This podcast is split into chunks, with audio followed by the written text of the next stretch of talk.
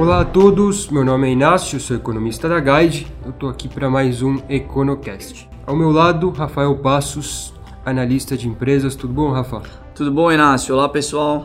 Bom, vamos falar aqui um pouco sobre os mercados nos últimos dias, alguns destaques do lado macro. E aí eu vou passar a bola para o Rafa, que tem bastante coisa, especialmente no que diz respeito à Petrobras.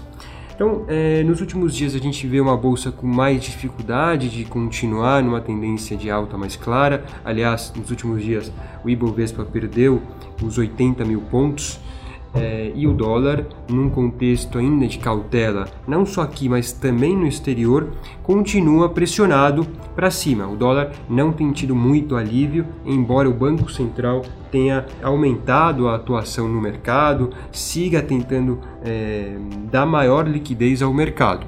A gente continua com uma perspectiva de que o dólar certamente não terá um alívio grande nos próximos meses é, pelo contrário, ele pode continuar buscando patamares mais altos em meio a um cenário político ainda desafiador é, pela frente.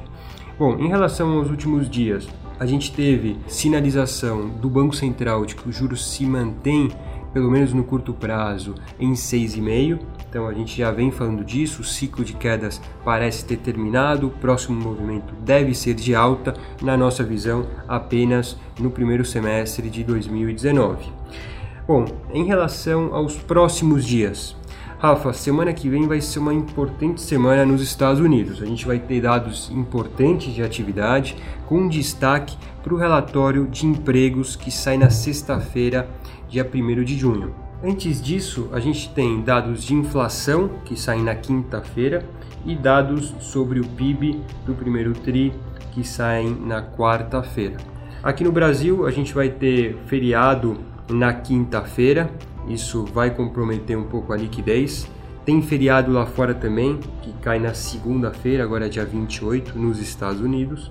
E no Brasil, destaque para o PIB do primeiro TRI, que sai na quarta-feira, assim como o PIB dos Estados Unidos.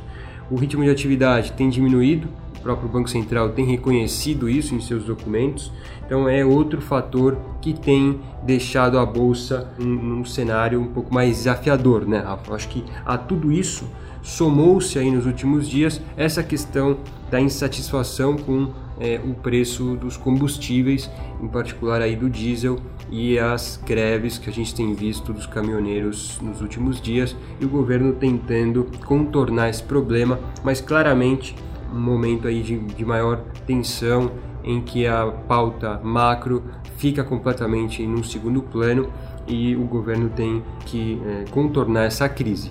Rafa, o que, a gente pode falar de, é, de tudo isso nos últimos dias? Certamente mexeu bastante com Petrobras. Qual a sua opinião em relação a isso? É, mexeu, com certeza mexeu.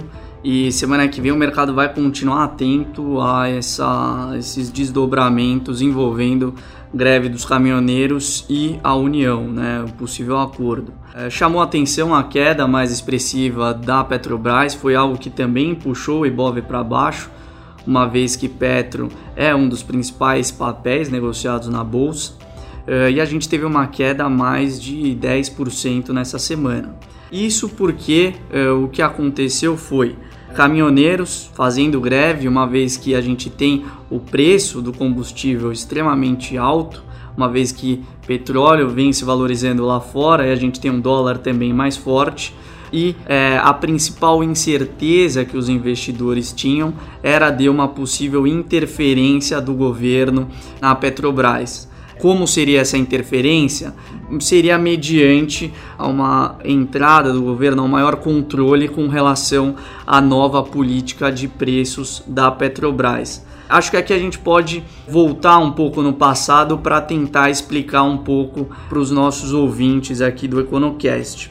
Nos últimos governos, principalmente no último governo que a gente teve, em especial da Dilma, a gente tinha um controle em cima do preço de combustível mais forte é, para a gente não ter um impacto mais relevante na inflação.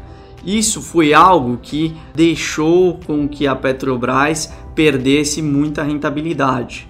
Uma das medidas que o parente fez logo quando assumiu a Petrobras e foi uma das principais vitórias foi justamente essa atual política de preços, em que ele consegue parear é, o preço que ele vende o petróleo hoje aos preços do petróleo internacional, às cotações internacionais. Ou seja, a Petrobras deixa de cobrir parte dessa, desse carrego que ela tinha com relação ao preço dos combustíveis. Foi uma vitória do parente e Petrobras aumentou a sensibilidade com os preços internacionais do petróleo. A gente viu Petrobras recuperando rentabilidade com essa medida do parente. E a partir do momento em que a gente teve essa menor clareza né, de que como o governo vai é, solucionar essa greve dos caminhoneiros e uma das saídas poderia ser é, de certa forma interferir nessa política, seja ampliando os reajustes que hoje são diários, podendo aí ampliar o prazo ou até é, podendo fazer uma interferência mais forte, isso foi algo que pressionou os papéis de Petro mas hoje a gente teve uma boa notícia, né? Se, se, se a gente pode dizer que teve um viés mais positivo. É, ao que tudo indica, a União agora vai arcar com, de certa forma, esse prejuízo, né? A CID foi zerada, a alíquota da CID vai ser zerada os reajustes. O parente essa semana congelou o preço por 15 dias do diesel, mas é ao que tudo indica que depois desses 15 dias a gente vai ter a política de preços é, retomada, como estava sendo até agora, é, e os outros 15 dias serão arcados pela União. O viés positivo é que, ao que tudo indica, não teremos grandes interferências do governo, é, principalmente nessa política de preços. Legal, Rafa. Acho que vale pontuar aqui, havia uma crescente dúvida quanto ao apoio do governo em cima do parente. Hoje, em particular, declarações do Padilha foram num sentido positivo, argumentando que o governo está satisfeito com a gestão recente da empresa e que a Petrobras está alcançando objetivos que há dois anos pareciam impossíveis. Então acho que isso é um, um ponto também positivo, afinal cogitou-se a possibilidade de que o parente não continuaria à frente da Petrobras. Acho que isso se soma a essa questão que você comenta sobre política de preços.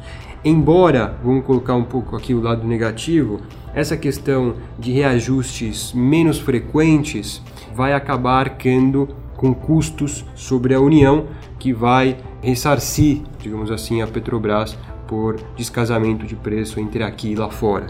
Então isso é, é algo a Fazenda vai apresentar um trabalho sobre isso. A princípio, essa conta ficaria em torno de 5 bilhões de reais ao ano. A Fazenda ainda vai apresentar mais números sobre isso, provavelmente, mas é uma dúvida em relação à parte do fiscal que está longe de estar tá resolvida. Então acho que aqui a gente tem, por um lado, sinais positivos para Petrobras, que mantém Pedro Parente no seu comando e tentando blindar a política de preços. Por outro lado, recai sobre é, o lado fiscal essa problemática do preço do petróleo mais alto lá fora, isso se traduzindo em satisfação aqui dentro. Né? Então acho que é um ponto a ser monitorado ainda. O parente, inclusive, fez uma teleconferência ontem para tentar acalmar o mercado. E foi justamente isso. Ele reiterou que não mexerá na política de preços e que continuará ainda no cargo da Petro até o final do seu contrato. Então, sim, destaque positivo também para o ponto parente. Legal. Bom, pessoal, acho que esse foi o grande tema dos últimos dias.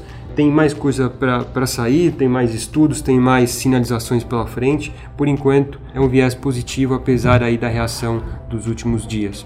E, como eu disse, semana que vem é uma semana de feriados aqui e lá fora, então a liquidez pode ficar um pouco comprometida e tem dados relevantes tanto aqui no Brasil como nos Estados Unidos. Bom, ficamos por aqui, Rafa. Obrigado e obrigado a todos e até o próximo Econocast. Até a próxima, pessoal.